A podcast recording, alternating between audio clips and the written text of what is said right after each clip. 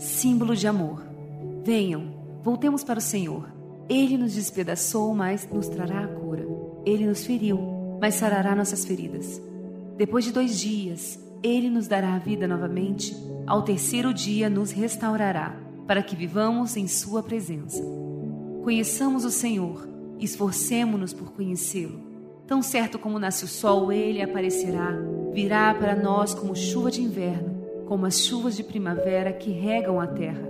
Que posso fazer com você, Efraim? Que posso fazer com você, Judá? Seu amor é como a neblina da manhã, como o primeiro orvalho que logo evapora. Oséias, capítulo 6, versículos de 1 ao 4. Essa palavra tem queimado em meu coração essa madrugada. Interessante.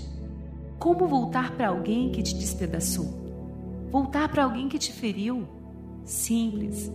A ferida feita pelo Aba é símbolo de amor.